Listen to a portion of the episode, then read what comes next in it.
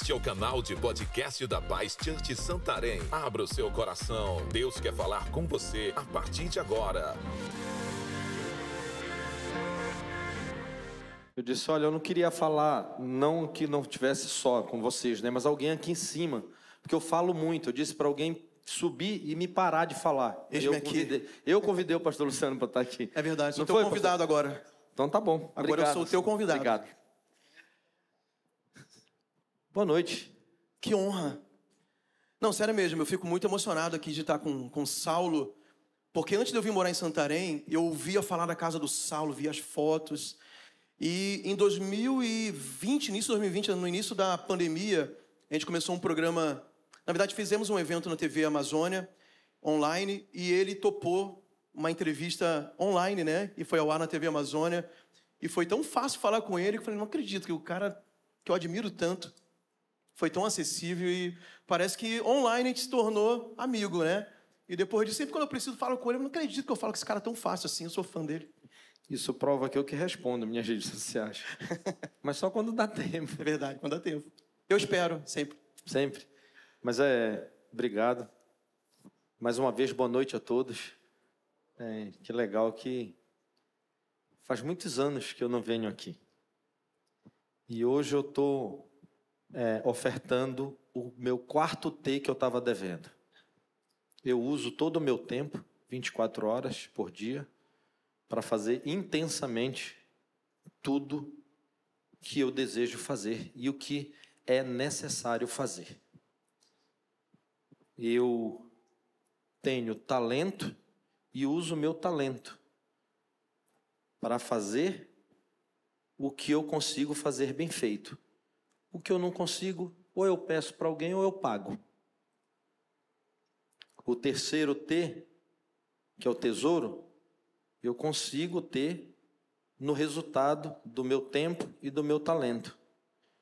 E eu consigo multiplicar muito mais com as pessoas que estão próximo da gente. E faltava o quarto T. E hoje eu estou aqui, no templo de Deus.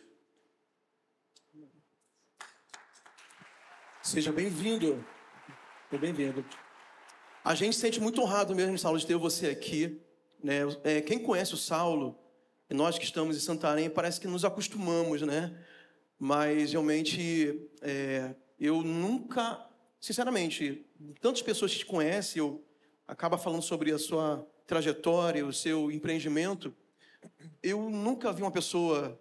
Talvez eu vá encontrar um dia que sempre tem um, essas pessoas de- desse tipo, mas nunca vi alguém falando mal né, do ser humano que você é.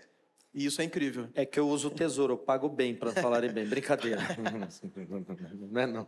Mas, Saulo, é, eu chamei ele aqui para ele falar para a gente sobre empreendedorismo, já que é um case de sucesso e de muito sucesso em nossa cidade, mas empreendedorismo da área focando nas finanças, mas também na parte ambiental.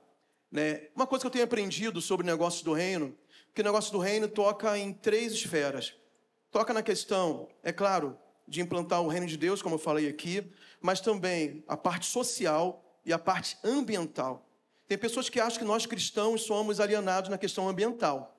Nós não somos ambientalistas, mas nós cuidamos bem daquilo que Deus criou e temos esse dever. E foi por isso que eu chamei o Saulo aqui, porque é um case. E eu queria que você já começasse, principalmente, tem muita gente online agora, no Brasil todo e fora do Brasil, pelo YouTube, pela TV Amazônia, nos assistindo. Meu pai está lá no Rio de Janeiro agora, assistindo, inclusive. É, você explicasse é, o teu empreendimento, o teu projeto, se você quiser voltar na história, como iniciou, você fica à vontade. Não, eu acho que é importante, é, até para ter um contexto, a gente contar um pouquinho. É, então, aproveitar e mandar um abraço para seu pai. Ele esteve lá no restaurante, não foi? Você Isso, levou ele, eu cumprimentei. isso. É verdade. Fui na mesa Ele cumprimentar ficou apaixonado pai. por Santarém, um dos motivos Legal. foi, foi ter o Eu restaurante. lembro. Então, eu acho que para a gente ter o contexto, falar um pouquinho, tem três coisas que muito poucas pessoas aqui dentro devem saber. Uma delas é que eu subi esse palco há 18 anos atrás para dar meu testemunho. Que eu fiz o encontro e eu dei meu testemunho aqui. Essa é uma. A segunda é a primeira vez que eu sou chamado para dar uma palestra em Santarém. Uau. Não sei se vocês sabiam disso. Sabia, Alessio?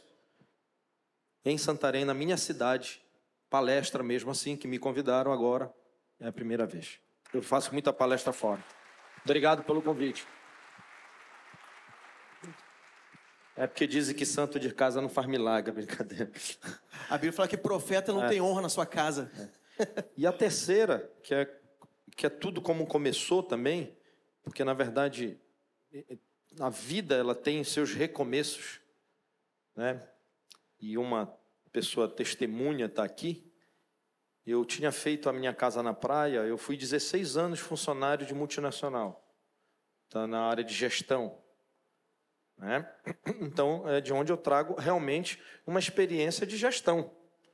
E depois eu pude ter oportunidade de mesclar gestão com o que eu queria, com o que eu achava que era correto, né? que eu acho que é correto ainda, que é uma filosofia minha de vida, que é o que a gente vai apresentar agora.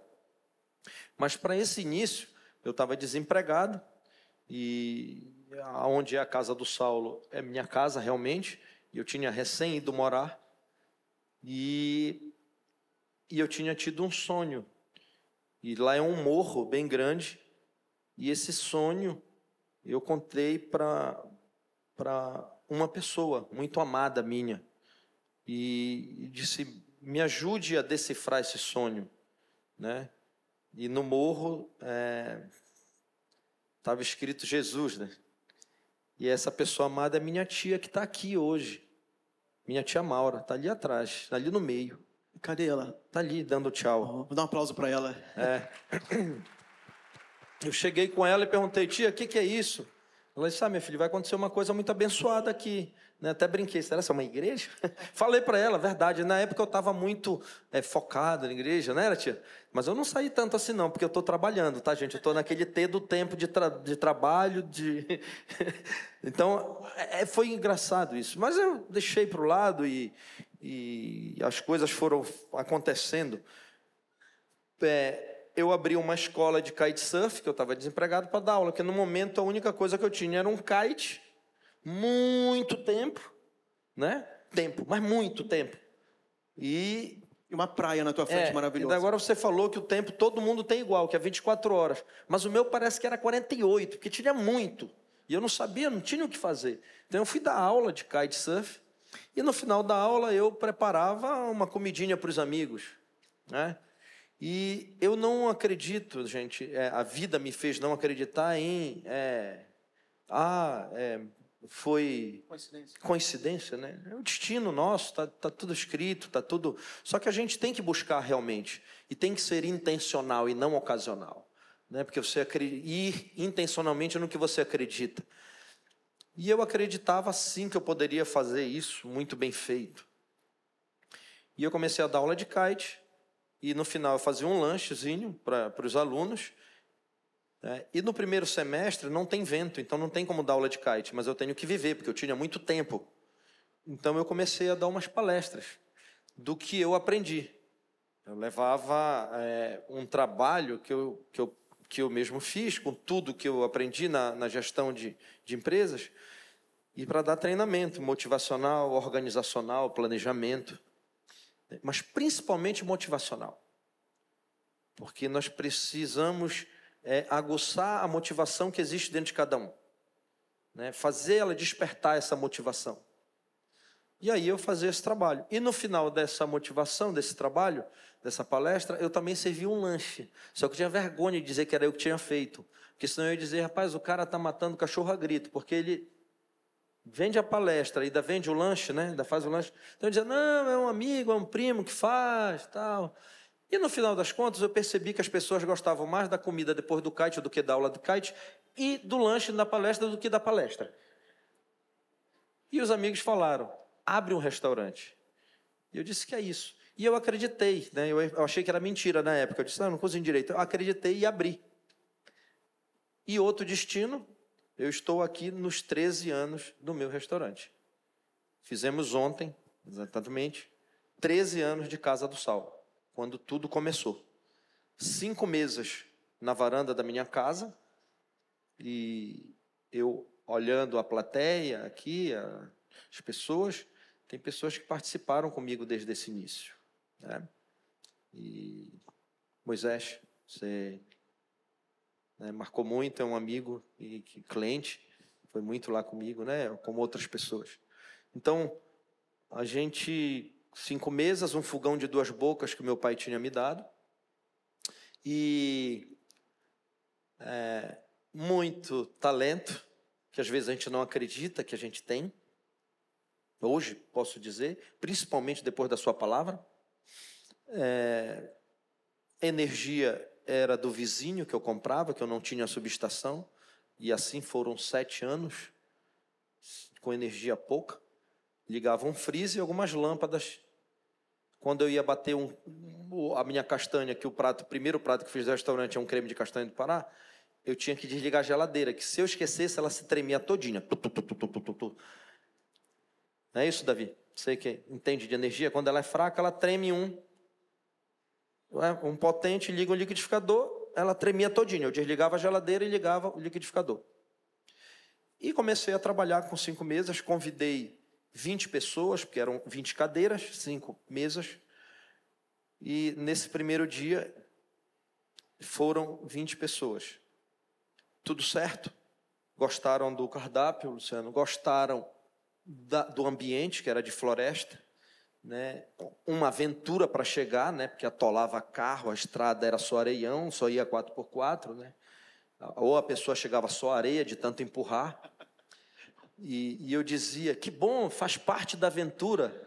Né? É, porque eu tinha que motivar, que ele chegava com a cara, coitada da minha mãe, né? Eu dizia, não, faz parte, olha, isso aí é aventura, porque se tivesse estrada boa, a natureza não existia mais, já que a gente vai falar de negócio e meio ambiente. E aí foi.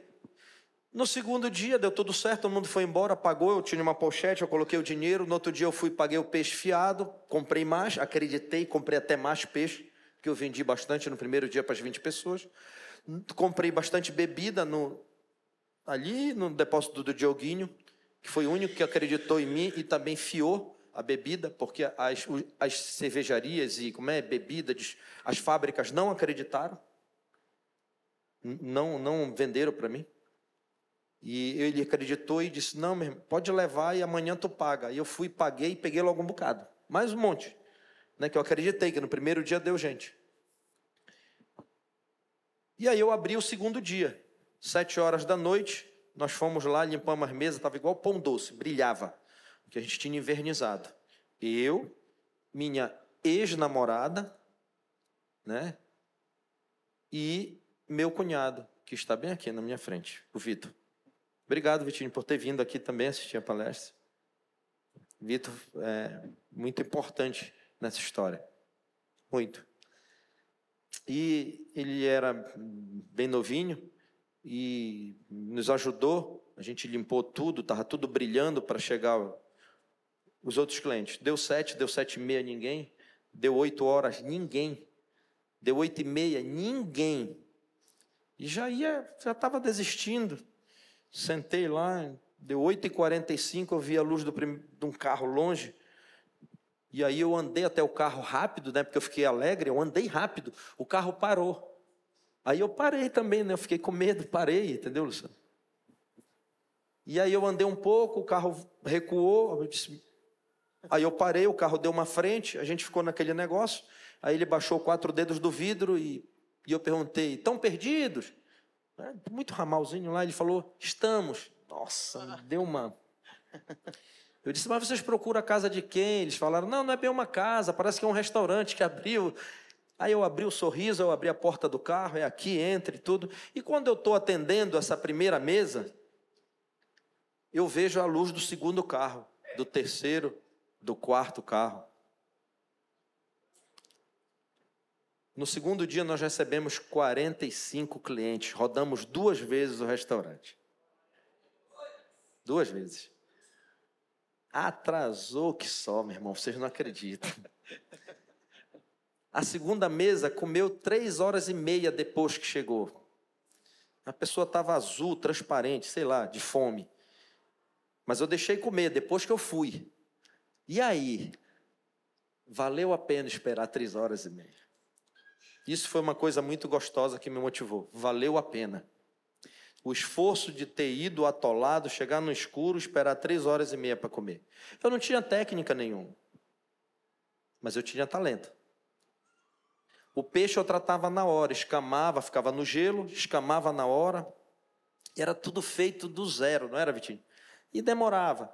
E ele me ajudava um pouco na frente também, não tinha jeito. Eu dizia: olha, alguém tem que apanhar. Né? Só que a gente ia com jeitinho, conversava, falava. E o importante, gente, não era errar, era rapidamente tentar consertar o erro. Esse é um muito importante. Não é errar. Porque eu erro até hoje. Mas eu tento consertar o erro o mais rápido possível.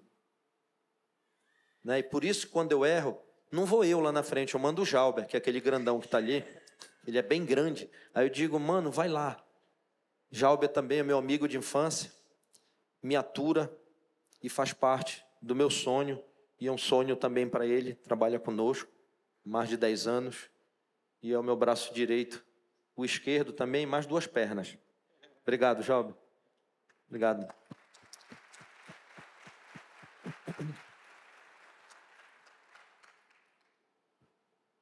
E no terceiro dia, pastor, eu, eu perdi as contas. A gente não conseguiu mais conferir, porque não dava tempo. E eu cheguei nas mesas e perguntei: desculpa, não tem placa de sinalização? Não tinha?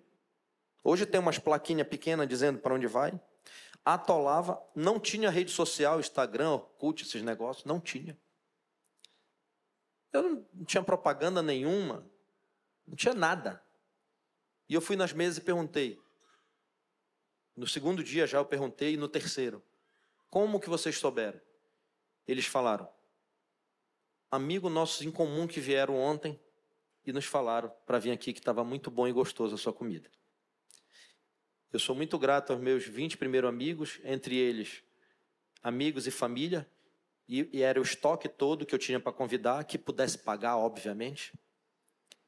Né? Lá minha tia de novo estava nesse primeiro dia. E quarta-feira agora, e todo ano, eu faço um almoço ou um jantar para esses 20 primeiros clientes e amigos meus. E quarta agora a gente vai fazer dos 13 anos para eles. Né? E aí, já com um bando de gente, de empresas querendo dar presente para eles. Não acreditaram nem em mim, Luciano, na primeira vez, Moisés. Agora, as empresas que eu compro, tudo fazendo brinde, já estou abrindo até o bico, tia, fazendo brindes personalizados e tudo para dar para eles. Olhem que interessante. Mas tudo isso, gente, se a gente dedicar o tempo integral para isso, muito tempo, com muita dedicação e muito amor no que se faz. E assim eu fiz.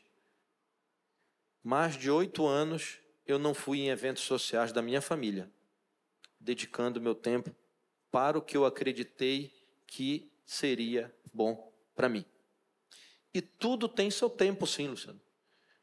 Obviamente tem um tempo de dormir, tem um tempo de. O de dormir eu vou deixar mais para frente. Eu gosto de trabalhar e estar com a minha família, com meus amigos. Né? É, óbvio que a gente tem que dormir também, mas a gente brinca e dizer que dormir fica para depois. Se tiver algo mais importante, a gente vai fazer. Mas é você buscar esse tempo e planejar ele de uma forma que você consiga equilibrar.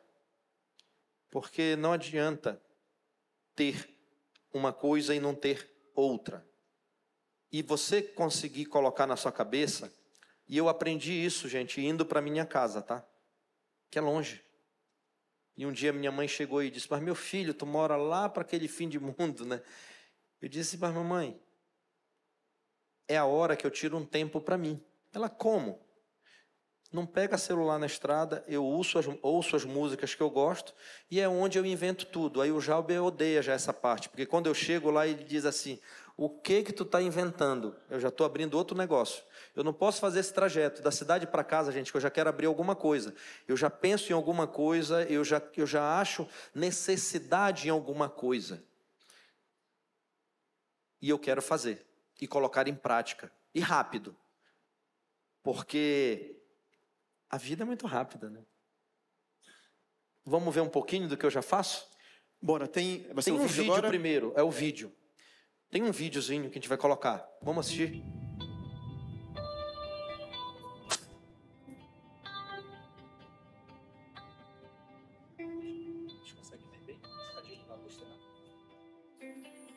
Olá, sou Saulo Gênigues, cozinheiro aqui da Casa do Saulo, na região do Tapajós, Pará. A várzea é aquele local onde seis meses o rio enche, fica tudo submerso, e seis meses ele vaza, aparecendo terras férteis que dá para plantio, mas muito rápido.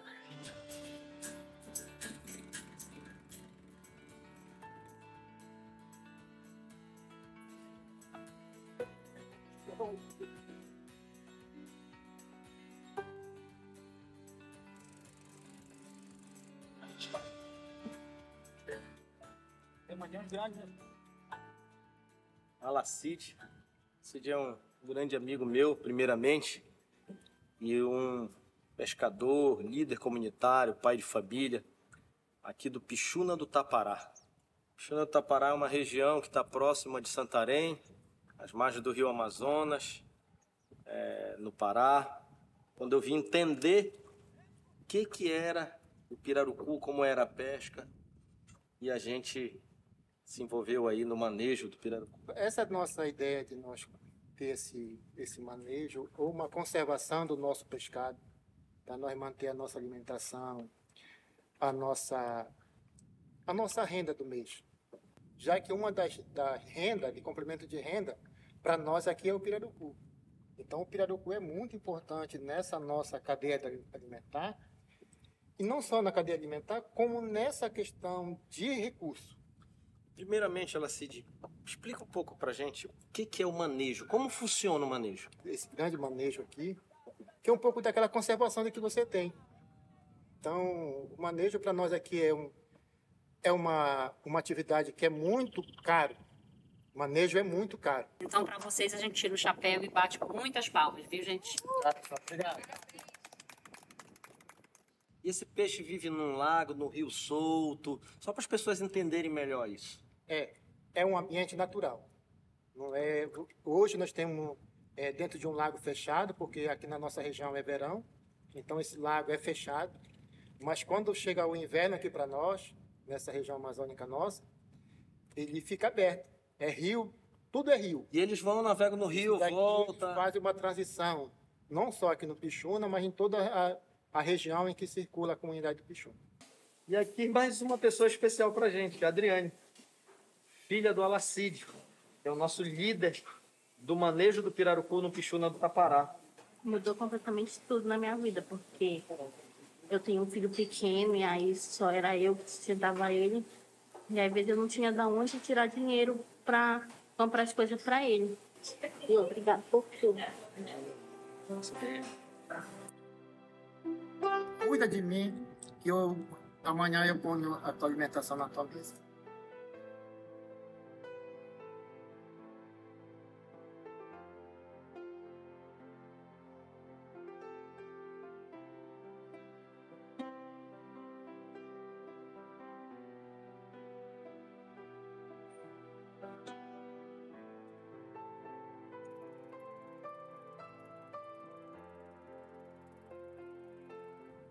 Esse exemplo da comunidade de vocês não é só um exemplo para mim, para a comunidade, para a nossa cidade, para o nosso país, é para o mundo, para preservar a Amazônia, para preservar o alimento que está na natureza.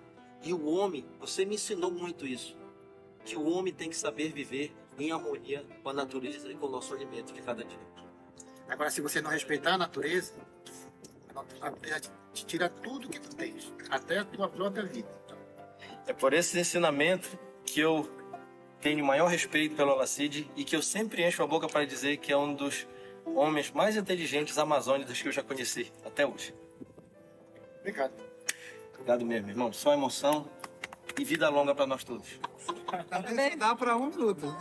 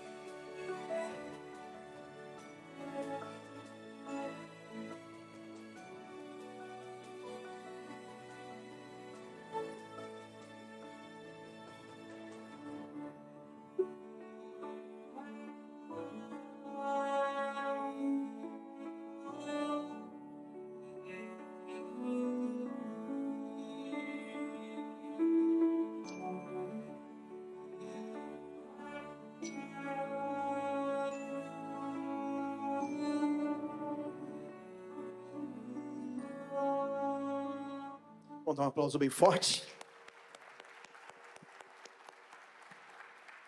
Uma coisa muito legal, Saulo, que a gente conversou. Não, você quer falar alguma coisa? Complete então, hein? que depois eu pergunto. Pode perguntar. Não, mas você ia Eu falar emendo sobre a o filme. resposta. Tá Sobre o filme. Tá bom, então não esqueça de Sobre o falar. filme? Não, ia Não? encaminhar outra coisa. Não, então guarde aí. Tá bom, Guarda vai lá, pergunta. contigo. Esse é o primeiro dever de casa, gente. A gente ser participativo na comunidade, na nossa rua, no vizinho. É, quando eu abri o restaurante, o primeiro ano, com, com essa PG que virou restaurante, que é uma progressão geométrica, eu tive que ir eh, fazendo barracões de palha e colocando os clientes e, e naquele momento ali, não vamos ser hipócritas, não era só pela parte monetária que precisa, sim, mas era bonito de ver as pessoas gostarem do que você está fazendo. Então você quer fazer mais. É, e um lado ambientalista, né? não radical também, porque eu acredito que tem que ter equilíbrio em tudo. Mas eu sou apaixonado pela minha cidade e o que mais tem aqui são belezas naturais. E eu, como um bom ambientalista, disse: espera aí, sou ambientalista e estou matando aí duas toneladas de pirarucu por mês? Está errado. E eu me senti mal. E eu fui atrás de saber como é que era realmente a pesca e que, quem me forneceu o peixe. Aí foi que começou esse desafio de catalogar todos 100% das, dos produtos que entram no restaurante, eu conheço, eu sei quem me fornece. E a gente sabe a origem. Se essa origem ela não é criminosa, porque hoje tem sim, a gente sabe, pesca criminosa, né? Então, a gente sabe a origem desde os nossos hortifrutis, é, das nossas... É, nosso tucupi, nossa mandioca. E aí eu fui, gostei da, da, da, da visita que eu fui na comunidade e eu que aprendi com eles. Eu pensei que eu ia falar alguma coisa, não, eu aprendi. E grande parte do meu trabalho hoje é aprendizado com esses homens amazônidas, que são nossos ribeirinhos, que são nossos caboclos. Eu sou um caboclo da beira do rio, eu nasci na beira do rio também. Mas a gente aprender como se viver em harmonia com a natureza, com o meio ambiente, eles vão nos ensinar muito bem. E é com eles que todo dia eu procuro o equilíbrio. O produto que eu posso dar escalonabilidade, o avião eu não posso dar escalonabilidade, a escalonabilidade ele dá uma vez no ano, que é agora, na cheia. Todo mundo conhece o avião, né? Todo mundo gosta aí de um avião refogado, omelete de avião. Hoje eu comi na casa da minha mãe. Então, assim, eu tenho que ter cuidado e a gente tem que procurar vender mais o que pode se escalonar. E é isso que, que falta ter esse equilíbrio. Por isso que, é, ah, eu gosto de madeira. Saulo, mas tu, tudo é de madeira? Sim, madeira manejada. Só você procurar o fornecedor certo. Muita gente séria trabalhando, fazendo a coisa certa. Né? E eu também quis estar certo. Né? Que eu queria aumentar o restaurante, a gente ficava procurar, preocupado. De onde vem? A casa de farinha da nossa comunidade, que tinha se acabado, que é lá no São Francisco do Carapanari, Irurama, São Sebastião, não tinha vias públicas. Eles pararam de consumir, a gente foi perguntar por quê? Porque não tinha vias públicas como levar esse alimento. E a gente resgatou tudo isso, comprando toda a produção deles para o nosso restaurante. Então foi mais uma forma da gente trazer a comunidade, ou eu ir para dentro da comunidade. O mais correto é esse. Então, primeiro aprendizado, gente, do restaurante para ter esse equilíbrio com o meio ambiente foi esse. Quem são as pessoas que estão com você? Quem fazem parte do processo? Quem é teu fornecedor de matéria-prima, seja o que for? Quem está com você no processo? A gente não cresce só. A gente só cresce junto. Se não for junto, não vai ninguém. É que nem quando teve a pandemia agora, todo mundo falou, todo mundo vai quebrar. Eu disse, se todo mundo quebrar, ninguém quebra. Está todo mundo igual. Está tudo igual. As 24 horas para mim é a mesma lá no outro lado do mundo. Você falou muito bem, Luciano. É o mesmo tempo. Vai de quem aproveitar melhor seu tempo. E vai de quem aproveitar melhor sua comunidade, sua cidade, seu quintal. Às vezes a gente tem coisa dentro do nosso. A gente não olha para dentro de casa. A gente quer olhar para o do vizinho. É sempre assim, a grama melhor, a, o tempero, o cheiro é melhor. Olha para dentro. Hoje, gente, 100% dos insumos não vou falar 100, porque eu estou mentindo, 98% dos insumos do restaurante são da nossa região. Das proteínas, 100%. Das hortifrutis, 100%. Porém, né, a gente usa um azeite, uma bebida que não vem daqui. Mas que produz os pratos, 100% é insumos da nossa região. Então, é valorização, isso não é barrismo, é valorização. Já que eu sou um restaurante regional, eu tenho que usar coisas da minha região. Como é que eu vou levantar uma bandeira se eu vou ser o primeiro a não. Ah, mas eu lhe vi outro dia comendo bacalhau. Eu amo bacalhau, mas eu vou comer no restaurante do meu amigo que é português, que vende bacalhau. Porque ele valoriza a cultura dele, eu tenho que valorizar a minha. Ah, mas eu lhe vi outro dia comendo. Eu como, mas no do outro lá, eu estou ajudando também. Mas o meu restaurante eu vou vender comida amazônica, eu vou vender pirarucu, tucunaré, jaraqui, acari, pacu, e assim vai. É isso. Então foi esse ensinamento, esse foi um dos maiores ensinamentos que eu tenho, e hoje a gente tem documentários também das casas de farinha, né, de todos os produtos que fazem para a gente. Nós temos aqui é, frutas ainda, gente, selvagens, a gente tem Itaperebá, fornecedores que é lá dentro da floresta que colhe, que é extrativismo ainda. Então a gente tem que valorizar isso. Então, parte do meu tempo é para ir nas comunidades. E não só vou, como eu trago gente do Brasil e do mundo inteiro para conhecer o que, que é realmente a Amazônia. Porque às vezes falam sem conhecimento de causa. E eu criei um projeto que é o Cozinha Tapajós, que está aí, a gente vai falar agora. Mas faça sua pergunta, Luciano. Eu falei que eu, disse, eu trouxe ele para mandar eu parar de falar, né? Então, por favor.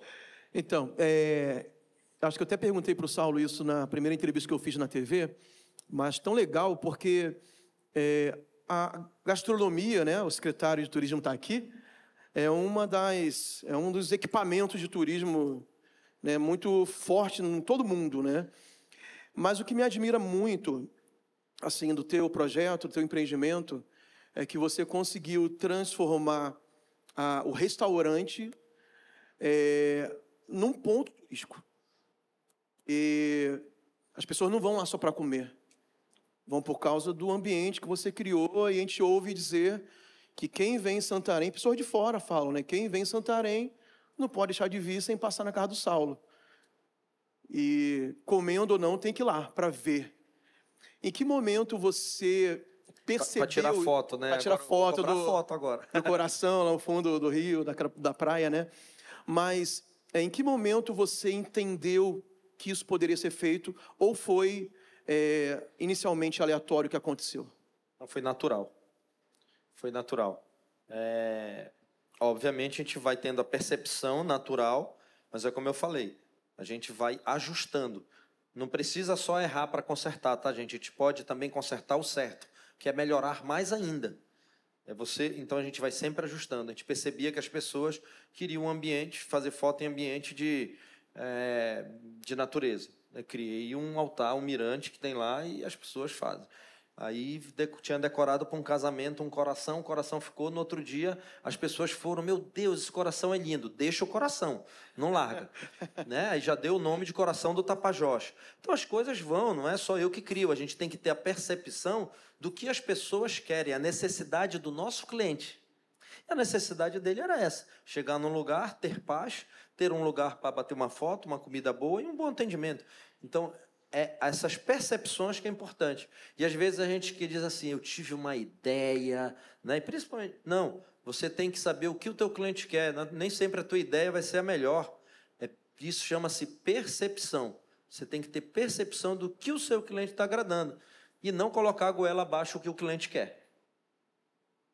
É, a gente conversou também na outra ocasião, você falou sobre a pandemia que veio, né? E a maioria das empresas tiveram que fechar por um tempo. Algumas fecharam até hoje, né? Infelizmente. Mas você me disse na ocasião que estava conseguindo manter a sua equipe com o restaurante fechado e ainda é, dando assistência financeira, mantendo os pagamentos para eles poderem ficar em casa, preservando, claro, a saúde deles, o bem-estar, e, enfim. E você falou sobre, sobre a questão da, dessa gestão financeira para sobreviver nos tempos ruins que vêm, né? E foi um tempo ruim para todo mundo, né? Eu queria que você falasse um pouco para os empreendedores aqui sobre esse preparo, né? Sobre, igual a formiga, né? Que trabalha no verão e armazena para depois no inverno poder, quando não dá mais para trabalhar, poder é, sobreviver. Como é que foi esse processo para você, esse preparo? E, e durante a pandemia, como é que você conseguiu manter tudo isso funcionando e reabrir depois, né?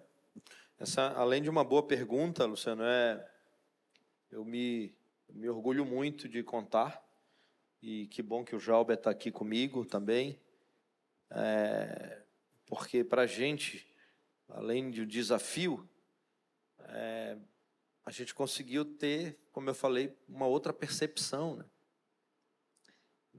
E nós tínhamos 126 colaboradores quando veio a pandemia.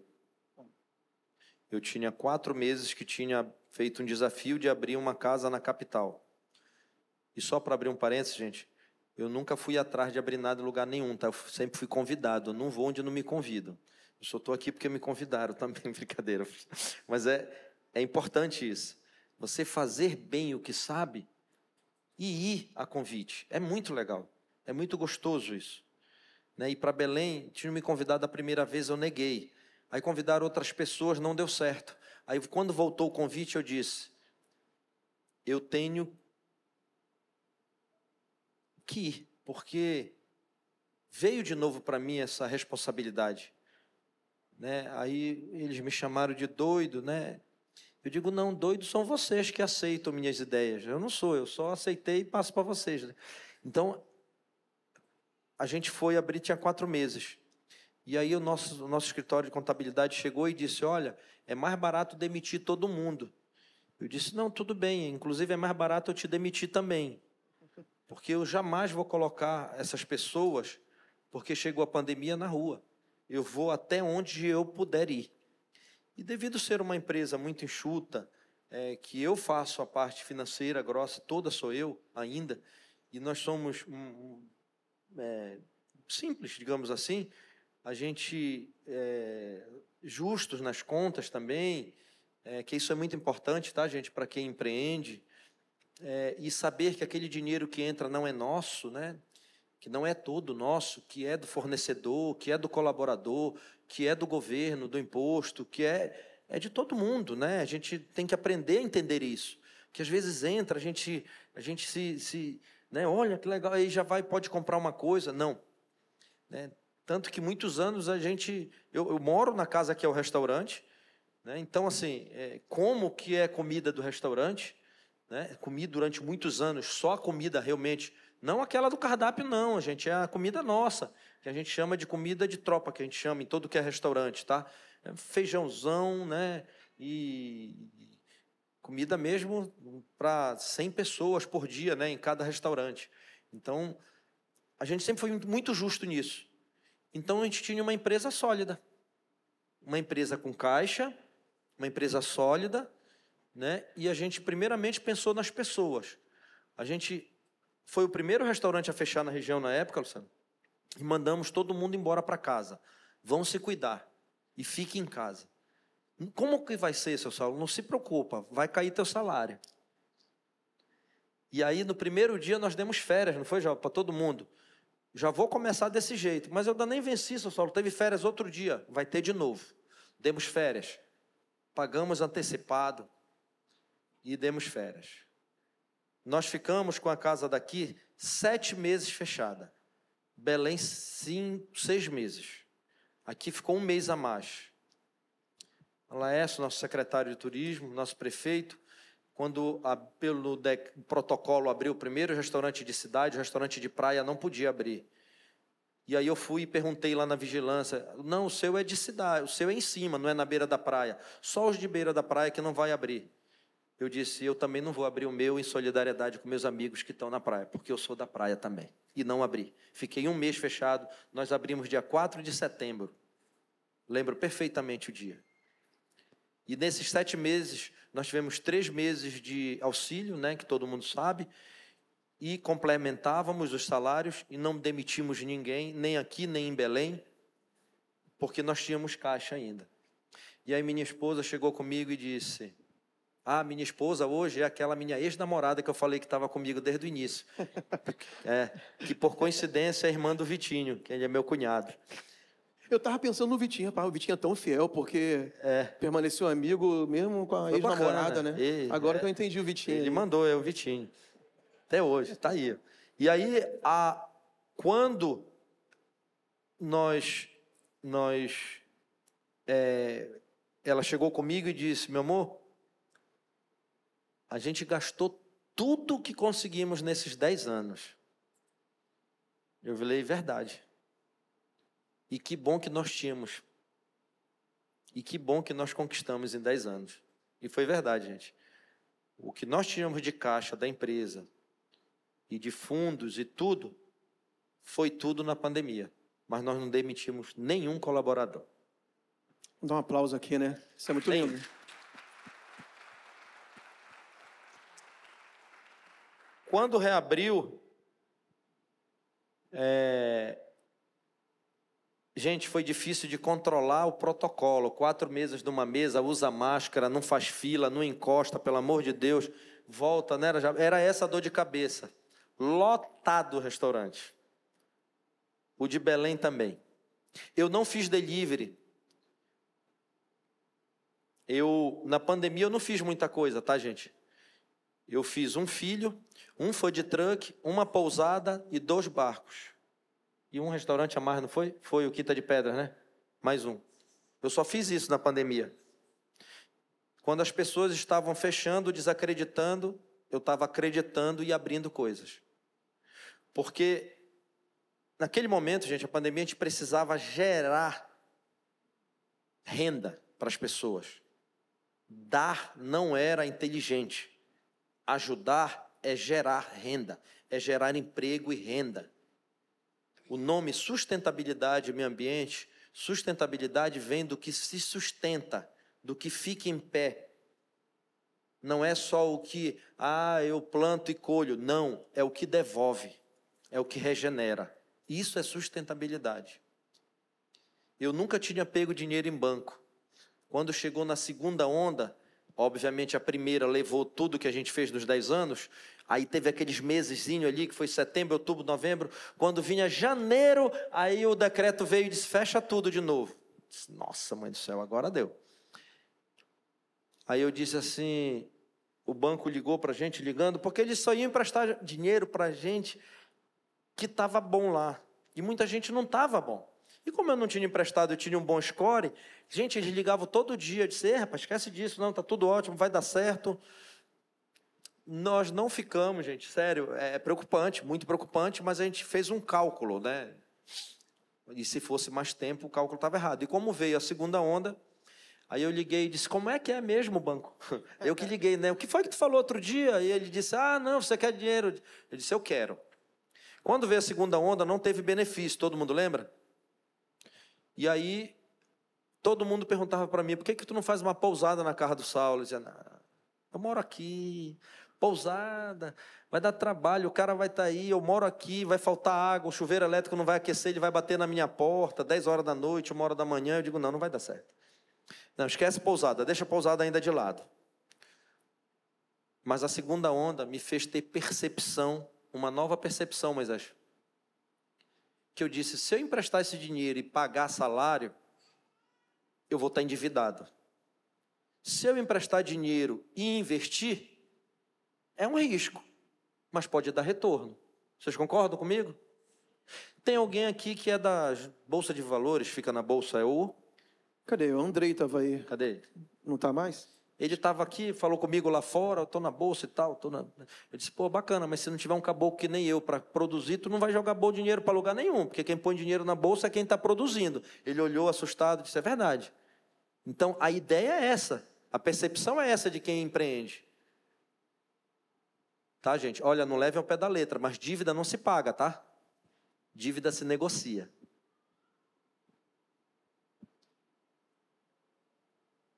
Depois eu explico isso. E aí eu peguei esse dinheiro e disse: agora é hora de fazer a pousada. Cheguei com nossos.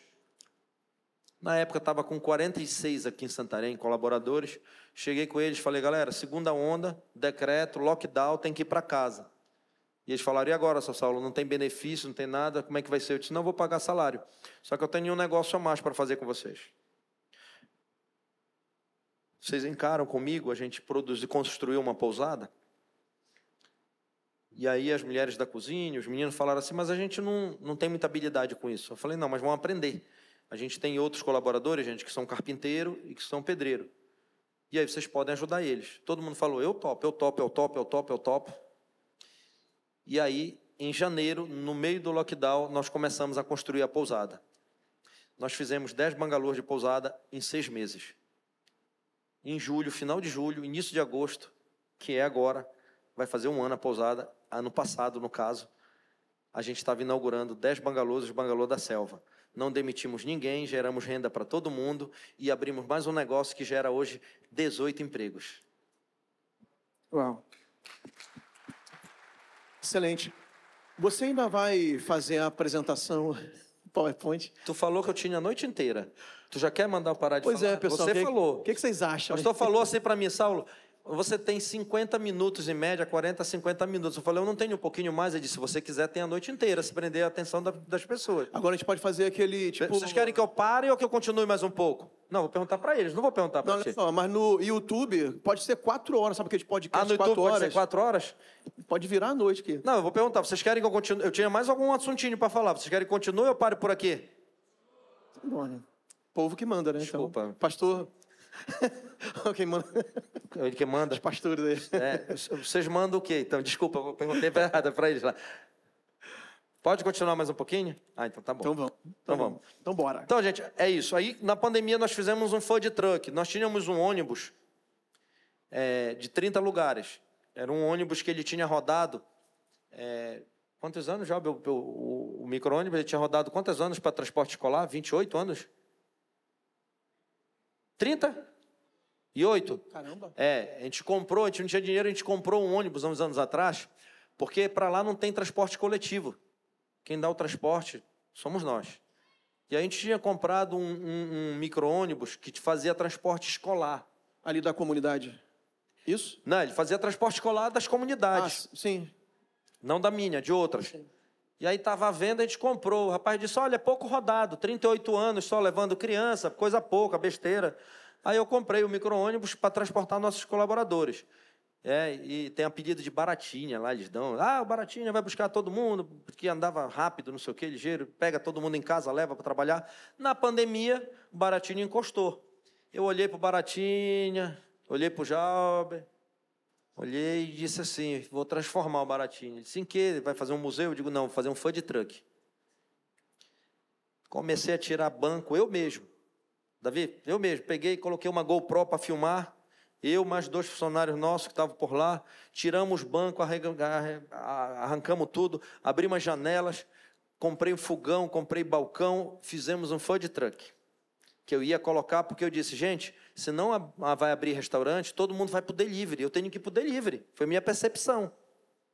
Aí eu vim fazer pesquisa na cidade.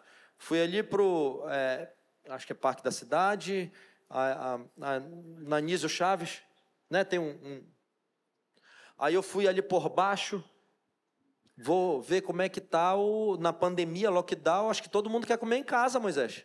Eu vou ver como é que tá. Cheguei com o primeiro, e aí, e aí, cara, como é que tu vendeu hoje? Pô, vendi dois hambúrguer, cara. 10 reais cada um, 20 reais.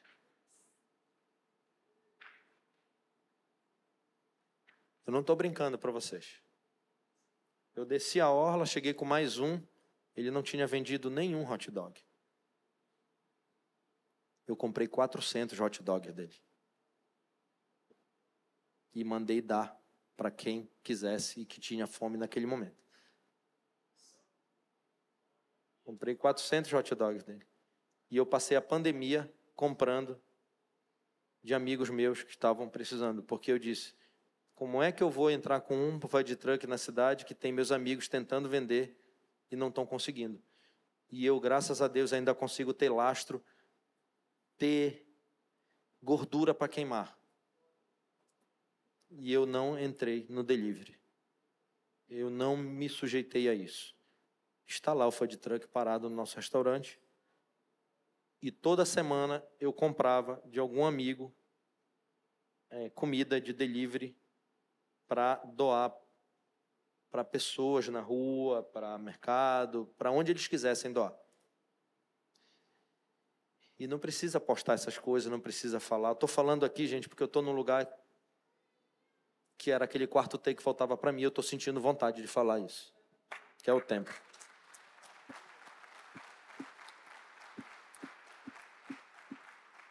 Subir. Estar mostrando, né? Pode pedir. O slide? É. Tem aquela foto, né? Que... Ah, é. Vamos. Ele já quer que eu pare, mas ele quer que eu mostre agora o slide. Ah, depois Tem- de tem um- todo, é um todo slide- mundo aprovou, não É o slide. eu Não, eu, eu prometo que vou passar bem rápido. É o slide. Só para entender como tudo começou, que é rapidinho, é bem legal. Os 13 anos. Eu vou tentar resumir em 13 minutos, tá bom? Prometo. O início de tudo.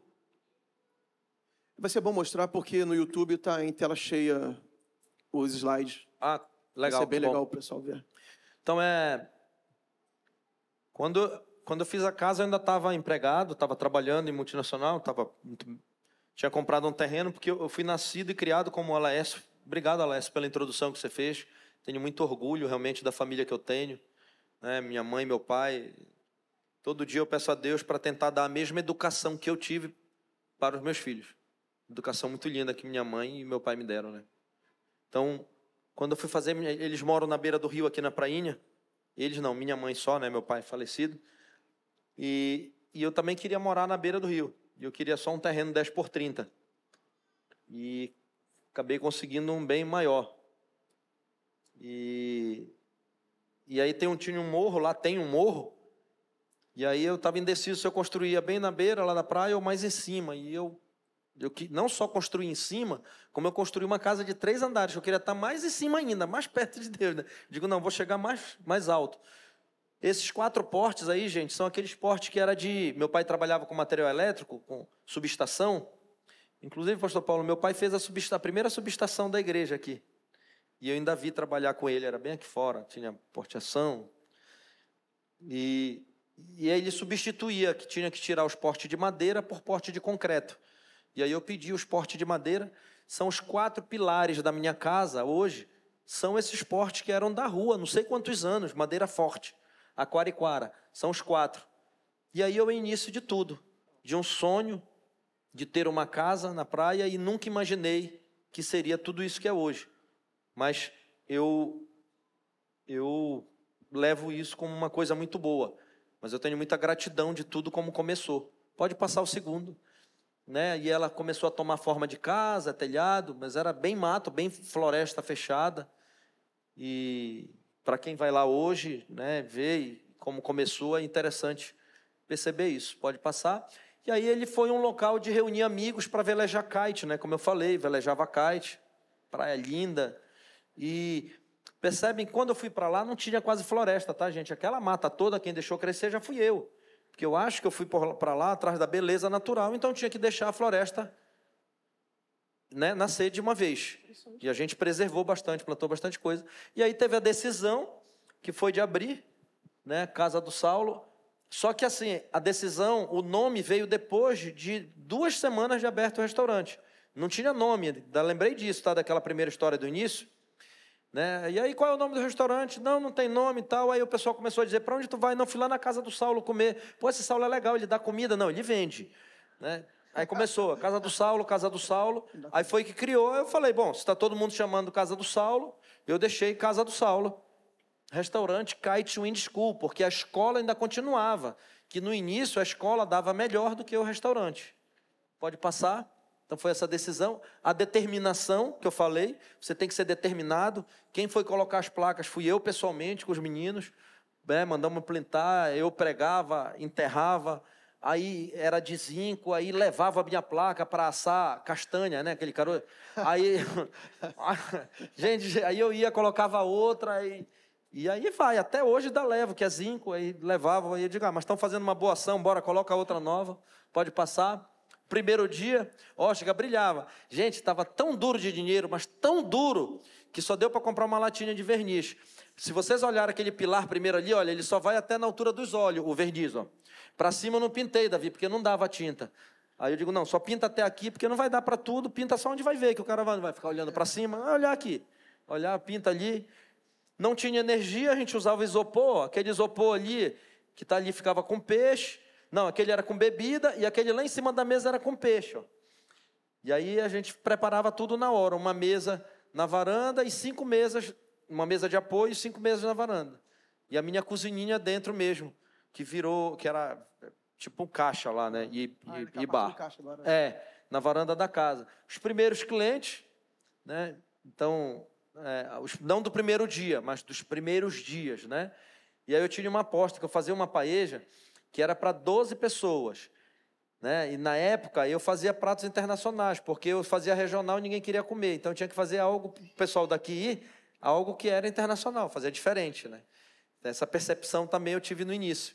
E aí tinha uma paeja que tinha uma aposta. Se 10 comer, não paga. Vocês não imaginam o quanto eu punha arroz nessa paeja. Quando eu via que os meninos eram grandes que chegavam lá, aí o Vitinho chegava lá e dizia assim, cunhado, chegou aí uma turma para aposta. Digo assim, coloca arroz e água, vai dar certo. Né? Ainda bem que a gente perdeu a aposta já anos depois, já estava com condições, eles não comiam. Eu dizia, não, não vou comer tudo, não, não aguento mais, então paga. Pode passar aí. Cliente, os eventos de praia, né? engraçado, só me dava o desafio, na verdade até hoje, né? Tudo que é fácil não me chamava, só chamava o que era difícil. Chegava comigo, olha, fazer evento, tudo. Eu disse, não, eu quero, onde é? Na praia. Mas onde que praia? Ele é o terra do chão. Não, lá no Arapiuns, lá no final, deserta, não tem nada, tem que levar tudo, tem. Eu carregava fogão, gelo, mercadoria, metia num barco, alugava ali na beira, alugava a tenda, ia e fazia o evento. Porque eu tinha que mostrar naquele momento que eu conseguia e podia fazer as coisas. Pode passar. É, continua eventos de praias, paejos, tudo. Aí comecei a fazer as partes de sunset, né? Aí a gente, eu sempre digo, gente, imitar é quando você tira só de um. Quando você tira de vários é pesquisa. Então, né? Então, olha, eu vi isso aqui, ali, isso eu vi ali, isso eu vi ali, isso eu vi aqui, né? né? Porque eu viajava, eu lembrava, então via no, nos lugares, na revista, eu queria fazer igual. Então não era imitar, era pesquisa, tá? Imitar é quando você tira tudo de um livro só. Não, eu tirava de uma parte aqui, uma parte ali, uma parte ali, isso é pesquisa. Aí eu fazia aquelas redes na água, tudo, colocava o saxofone para tocar na praia, ia. Aí fazia para o pessoal de Santarém, aí não me pagava, estava tudo certo, ia embora, bora fazer. Vai, pode passar aí. Aí comecei a fazer Réveillon, já fazia Réveillon também, e aí uns paulistas conheceram a gente e começaram a falar, cara, faz para o nosso grupo. Eu disse, não, tudo bem, grupo, o que que é 10, 15 pessoas? Falaram, não, 250. Hoje em dia são 1.500 por festa, tá? Então, esse grupo, estava falando com o Laércio, é, a gente, isso é o turismo sustentável, ele sustenta toda uma região. São pessoas formadoras de opinião que injetam uma verba imensa na região e que reflete para todos nós. Comércio local, não só para o turista, tá? Porque o turismo ele usa motor, ele usa tudo, ele tem que comprar gasolina, ele tem que comprar moto, ele tem que comprar pneu de carro, ele tem que comprar a, a, o mantimento da casa, ele melhora a casa, aí ele ganhou um dinheirinho no verão, ele vai construir um quarto a mais, um banheiro, um telhado, e aí vai, ele chama o pedreiro, chama o carpinteiro, chama o tubo. É isso. Isso é economia. E, e o turismo é o ramo de atividade que mais verticalizado é. Ele mais distribui renda. Porque tem um cara que hospeda, o que transporta, o que guia, o que. Tudo, gente. O que cozinha, o que faz festa, o que toca, o que traz iluminação, tudo. Então, isso é muito importante. Esse foi um evento muito grande. Aí comecei a fazer os eventos em São Paulo, fiz... aí que eu fui fazer gastronomia. Depois de quatro anos no restaurante aberto. Tá, gente? Para quem não sabe, eu não fazia nada antes. Só foi pelo que eu vi minha família fazer, meu pai fazer. Era empírico o conhecimento. Por isso que demorava muito. Mas eu já tinha talento. E aí, quando eu fiz a escola em São Paulo, falaram assim: Ah, tu é da Amazônia, né? Aí comecei a fazer evento em São Paulo. Pode passar. As presas parceiras, comecei a, um nicho de mercado, porque eu vi que as pessoas chegavam lá e logo se apaixonavam. Eu estou competindo com vocês, pastor. Eu já fiz 150 casamentos. E já ministrei dois. Foi, que um Mas foi... tem alguns que são compartilhados, que são Um foi o padre e o outro foi o pastor, que não chegou na hora, olharam para mim, chegaram, o cara disse, senhor pode fazer? Eu disse, posso. Foi verdade, gente. Não foi? Tu lembra um que foi? Fui. Irmão, bora, tá, tu senta para cá, tu vem para cá. Pedi 10 minutos com o noivo e com a noiva para entender um pouco a história deles, voltei e fiz a união. Abençoe. Abençoei. Ainda deu tempo de cozinhar. né? Os casamentos, a gente fez aquele altar bonito, abençoado. Aí começamos a fazer casamento de famoso, de, de, de modelo. Aí começou a sair na Vogue em São Paulo. E aí começou. E aí onde que é? Destino. Santarém, Tapajós, Altar do Chão. Isso chama-se destino. Gente, hoje, muita gente deve viver, talvez, desse movimento que a gente começou também. E que às vezes nem, nem tem noção. Isso é muito legal, é muito importante. E eu me sinto muito feliz por isso. Pode passar. Né? Tapajós na Vogue, mais uma vez, saiu como Paraíso do Norte, pode passar. E aí nem coloquei todas aí.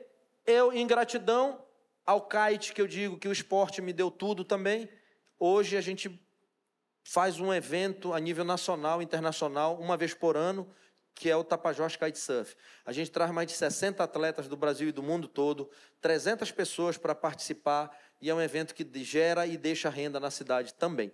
Pode passar. E aí a gente entrou no turismo, né?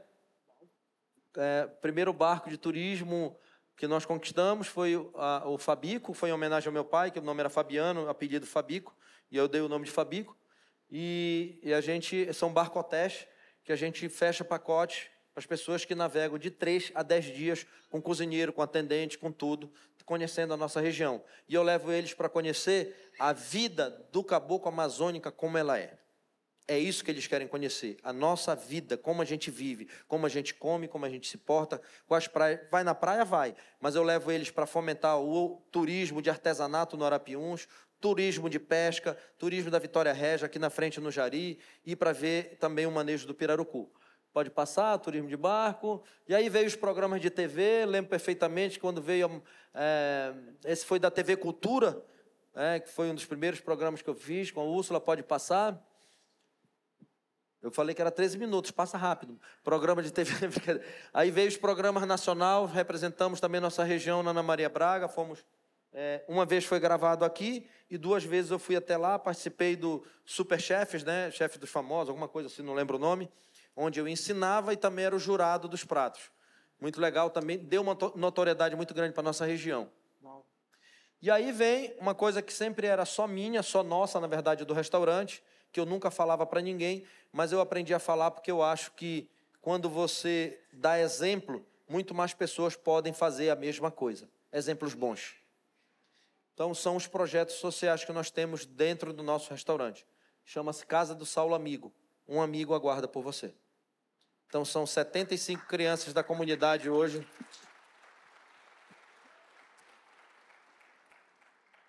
Setenta e cinco crianças da comunidade vivem integralmente hoje do projeto Casa do Sol Amigo, que é nosso. Escola, higiene bucal, diversão, brinquedo, é, auxílio alimentação, a, a saúde também. E depois se estendeu, já fizemos no Arapiuns, é, fizemos na PAI várias, somos apaiano também, né? E também com o GRAC, que era o Rômulo que abriu em Santarém com a minha tia Maura e o meu primo Serginho. Pode passar. Aí fizemos também uma homenagem para minha mãe, foi o Anfiteatro da Selva, era uma ribanceira que tinha, e a gente resolveu, ouvir aquilo ali e disse, pô, vamos fazer um anfiteatro, porque a gente precisa valorizar nossa arte, nossa cultura, e ter um espaço confortável. O Luciano falou no início, fico muito feliz, né? Fazia uns anos que eu não vim aqui, pastor, e está lindo isso aqui. Tanto que ele disse: vamos lá, é pouca gente, a gente vai só bater um papo. Isso aqui é um verdadeiro show, gente. Isso é um palco. Isso é magnífico. Vocês estão de parabéns. Isso aqui é... a gente sente tão bem que eu quero passar a noite aqui falando com vocês. É uma estrutura incrível, né? O clima, a, o telão, as poltronas, vocês devem. Eu estava super confortável ali, aqui agora também. Então isso é muito bacana. Então eu também fiz um anfiteatro lá para 300 pessoas, onde funciona para encontros corporativos, mas também para a gente dar aula na parte de gastronomia, ensinar as pessoas. É, fazia muito isso antes da pandemia, que é o Cozinha Tapajós. Pode passar? Uh, palestras em São Paulo, Festival Internacional de Turismo Amazônico, pode passar. Aulas shows, Sebrae também, Brasil afora. E aí eu criei o Cozinha Tapajós, trazendo cozinheiros é, do Brasil e, e, de outros lugares do mundo no ano seguinte, ó, o anfiteatro aí. Muito legal também, bem simplesinho, mas muito gostoso de estar lá também. E para esses encontros da gente ensinar pessoas, trocar ideia, conversar. Eu passei a primeira sessão de filme de cinema também para as crianças da comunidade lá nesse Teatro. Foi muito lindo no dia. Pipoca para toda a criançada, suco. Nesse dia podia tudo. Pode passar? Né? Criar uma identidade. Isso é importante. É a identidade do negócio, tá, gente? É muito importante. Você tem que criar identidade. Ah, mas não está dentro certo aqui. Não dá dois dias, tu já muda. Aí tu abre uma pizzaria com dois dias, tu está vendendo picanha assada. Não. Cria identidade. Foco. Para que a identidade demora tempo. Tempo. A própria identidade sua também. A minha identidade. Eu acho que todo mundo me conhece por aí assim, com um bonezinho preto e uma camisa preta. É minha identidade. É como eu gosto de me vestir. Então eu tenho uma identidade. Os meus pratos têm uma identidade. O meu restaurante, todos têm uma identidade. Uma identidade forte. Mas para isso precisa de tempo. Você não tem que ter pressa. Vai criar essa identidade. Meus pratos têm identidade. Isso é uma ventreja de pirarucu, vinagrete feijão santarém, banana da terra. Hoje ela é servida numa tábua de madeira, porque eu acho muito mais valorizado, muito mais bonito do que o inox. Beleza, tirei, mas era o que eu podia na época. Mas eu continuei a identidade. Pode passar? Aí veio os prêmios a nível nacional e da América Latina. Nós ganhamos já duas vezes, é, 2018 e 2019, antes da pandemia como melhor restaurante do Norte e entre os cinco melhores do Brasil na época. Esse ano nós recebemos um prêmio que eu também não esperava, vou ser bem sério para vocês. Também que a gente não trabalhava para prêmio, mas eu percebi o quanto é gratificante ser valorizado e o quanto repercute para a nossa região, Luciano. O quanto traz pessoas para a nossa região por premiação. E aí nós ficamos entre os 50 melhores restaurantes do Brasil pela Veja e pela Exame, perdão, não vou errar a revista pela Exame. E é, esse ano saiu o Prazeres da Mesa para um restaurante de Manaus, mas também é do amigão meu. E aí, em gratidão, ele me convidou. Vou fazer o aniversário do restaurante dele em São Paulo de três anos, agora, semana que vem. Pode passar? Né, o local, o hoje, né, que eu digo, esse hoje, tá, esse meu slide é um pouco antigo, que eu já mudei tudo. Pode passar? É, nós temos hoje salas de manipulações adequadas, é, climatizadas também. Porque a minha cozinha de fogão de duas bocas, que tinha palha, que uma vez arrebentou e começou a chover, eu usava aqueles ombrelões de cervejaria para poder parar a chuva, gente. Mas faz parte do processo, da valorização. Hoje, a energia que eu tinha do vizinho que eu comprava, não era gato não, tá? Eu comprava, pagava. É, que era com muita dificuldade, hoje a empresa investiu tu, tudo em, em painéis solar, energia solar, nós temos energia sustentável também, pode passar. É, aqui são heranças que passam dentro do restaurante. O Beato foi meu primeiro colaborador, meu primeiro funcionário, e hoje a filha dele já trabalha com a gente, então já é por geração, pode passar. Assim como ele, tem outras gerações de pessoas que estão trabalhando com a gente já, são gerações, isso é muito importante. E isso só acontece se, pode passar, a gente tiver um meio ambiente preservado, valorizado, amado por nós, a gente sabe que tudo pode fazer a partir da hora que você tem um bom projeto. As pessoas dizem aqui em Santarém: ah, mas eu não posso pôr nada que o meio ambiente não deixa. Deixa. É só fazer um bom projeto, né, Alessio? Tudo a gente fala. Agora, fazer sem projeto não vai fazer, vai destruir. Faça um bom projeto, apresente no órgão competente que você vai ter sim a liberação. Isso acontece comigo. Né? Tudo que a gente vai fazer, a gente apresenta um projeto, aí diz: olha, assim não pode, assim pode, aí você mexe um pouco e vai mas o importante é preservar, porque só pode acontecer tudo nas nossas vidas se a gente tiver um meio ambiente legal. Quando a gente está na nossa casa, a gente não quer um vasinho, não quer respirar um ar puro, a gente tem que preservar. Isso diz respeito a todos nós, é preservação. Então, como me chamaram hoje para falar sobre meio ambiente, o negócio com o ambiente, com sustentabilidade, mas para gerar negócio, para a gente ter uma coisa, a gente tem que ter a outra. Então, chama-se equilíbrio. E a gente tem que ter pessoas mas não é ter pessoas, é tratar bem essas pessoas, é amar as pessoas que estão tá próximo de você, é cuidar das pessoas que estão tá perto de você. A maioria das pessoas que trabalham conosco são desde o primeiro ano, mas indifere o amor que nós temos pelos que estão chegando agora. Nós somos uma grande família, tanto que nós lá nos, falamos, nos chamamos de família família da Casa do Saulo Tapajós, família da Casa do Saulo Nas Janelas de Belém, família da Casa do Saulo Quinta de Pedras, família da Casa do Saulo Museu da Manhã, Nós somos famílias. Nós formamos famílias e cuidamos de nossas famílias e de todas as famílias que vão visitar o nosso restaurante. Então, são famílias. É o amor por pessoas. Aqui tem provas. O Jalba, que é meu amigo de infância, meu irmão, trabalha conosco. Vitinho, que trabalhou conosco, é meu cunhado, está aqui. O meu sobrinho que está ali, o Serginho, trabalha comigo. Não é só que é família assim. Aqui hoje são 72 colaboradores, em todas as casas são 235 colaboradores hoje. São famílias que trabalham conosco, são pessoas. Então, se a gente não tiver esse equilíbrio, Luciano, entre o ambiente que nós trabalhamos e as famílias que trabalham conosco, não adianta nem começar. É melhor parar por aí. Pode passar? Isso é casa do Saulo. Para nos conhecermos melhor, siga nossas redes sociais, arroba Santarém BA.